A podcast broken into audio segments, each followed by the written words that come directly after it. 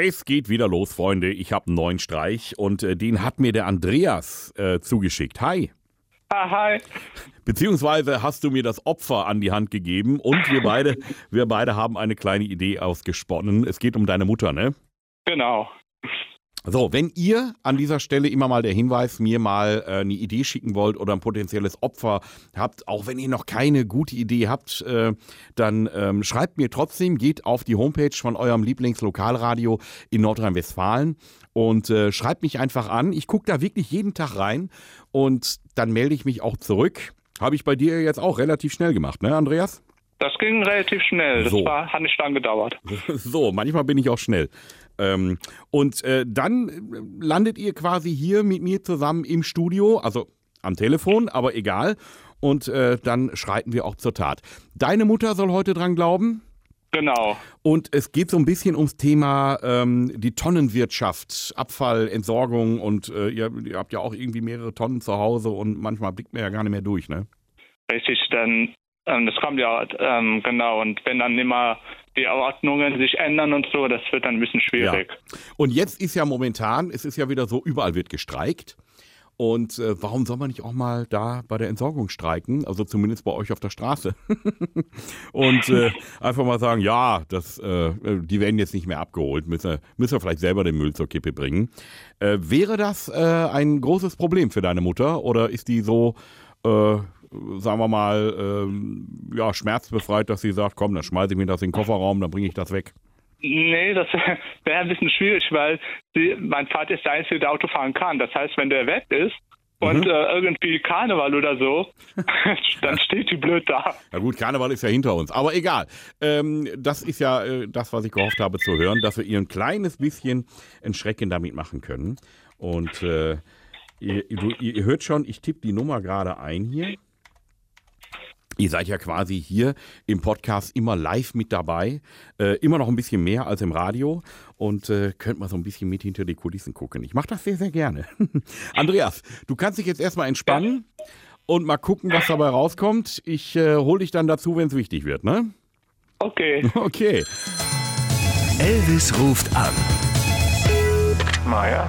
Ja, schönen guten Tag, die Entsorgungsbetriebe hier. Ja, hallo. Äh, Wir rufen gerade ein paar Anwohner an, die es betreffen wird, äh, was die Entsorgung die nächsten Wochen angeht, äh, was so die Hausmülltonnen angeht. Und zwar äh, steht uns ein Streik ins Haus. Oh, Jo, das heißt, die Tonnen werden demnächst wahrscheinlich erstmal für längere Zeit nicht geleert. welche äh, Tonnen betrifft das? Die braunen oder alle? Ja, wahrscheinlich alle. Oh, Ja, wir müssen, wir müssen uns darauf einstellen. Das heißt, wie sieht es denn bei Ihnen aus? Wie, wie voll sind die Tonnen denn gerade? ich gucke jetzt mal. Moment.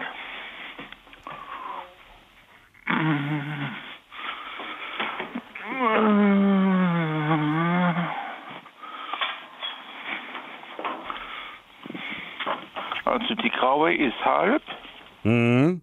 die gelbe ist fast leer oder so gut wie leer.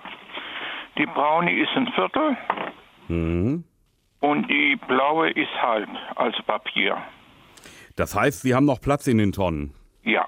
Das ist gut, denn wir würden jetzt äh, so ein bisschen die Nachbarschaft sensibilisieren, schicken da nächste Woche auch noch was raus zu. Mhm. Äh, wir würden jetzt mal gucken, dass Sie sich vielleicht untereinander ein bisschen organisieren, dass Sie Ihre Tonnen gegenseitig ein bisschen mitbefüllen Ja, das kann man machen, das ist kein Problem.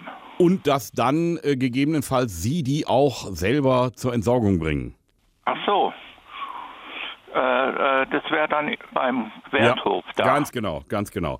Dass Sie dann halt, wenn die Tonnen voll sind, können Sie einfach selbstständig hinfahren. Äh, ich würde es jetzt nicht auf den Samstag machen, weil da könnte sein, dass dann da ein bisschen viel los ist.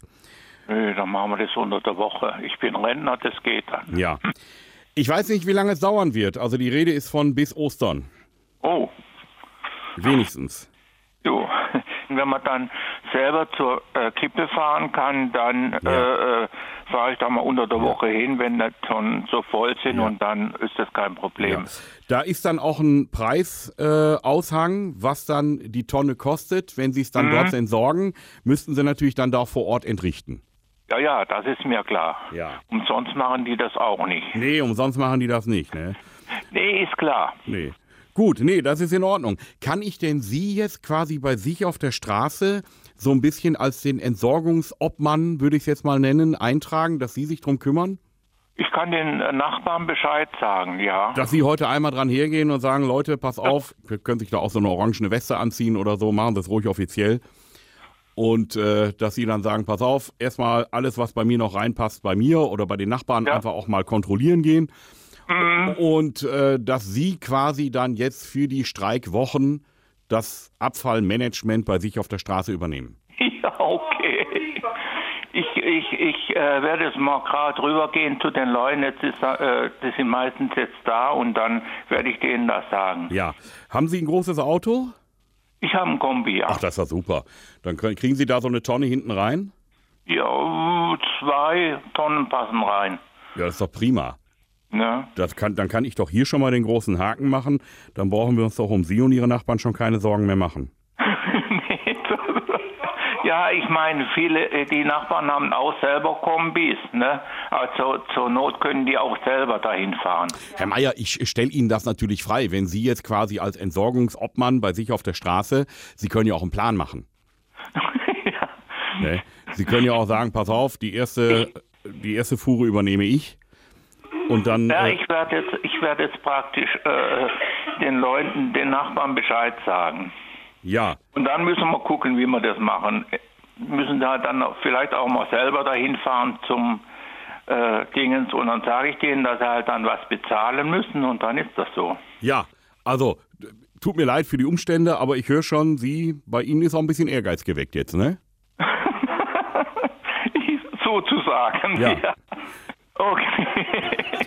Das ist gut. Wer lacht da im Hintergrund? Das sind meine Frau und meine Tochter, die Ah, lachen okay. sich kaputt. Ja, ich habe hier auch noch einen, der lacht. Das ist, das ist nämlich euer Sohn, der Andreas.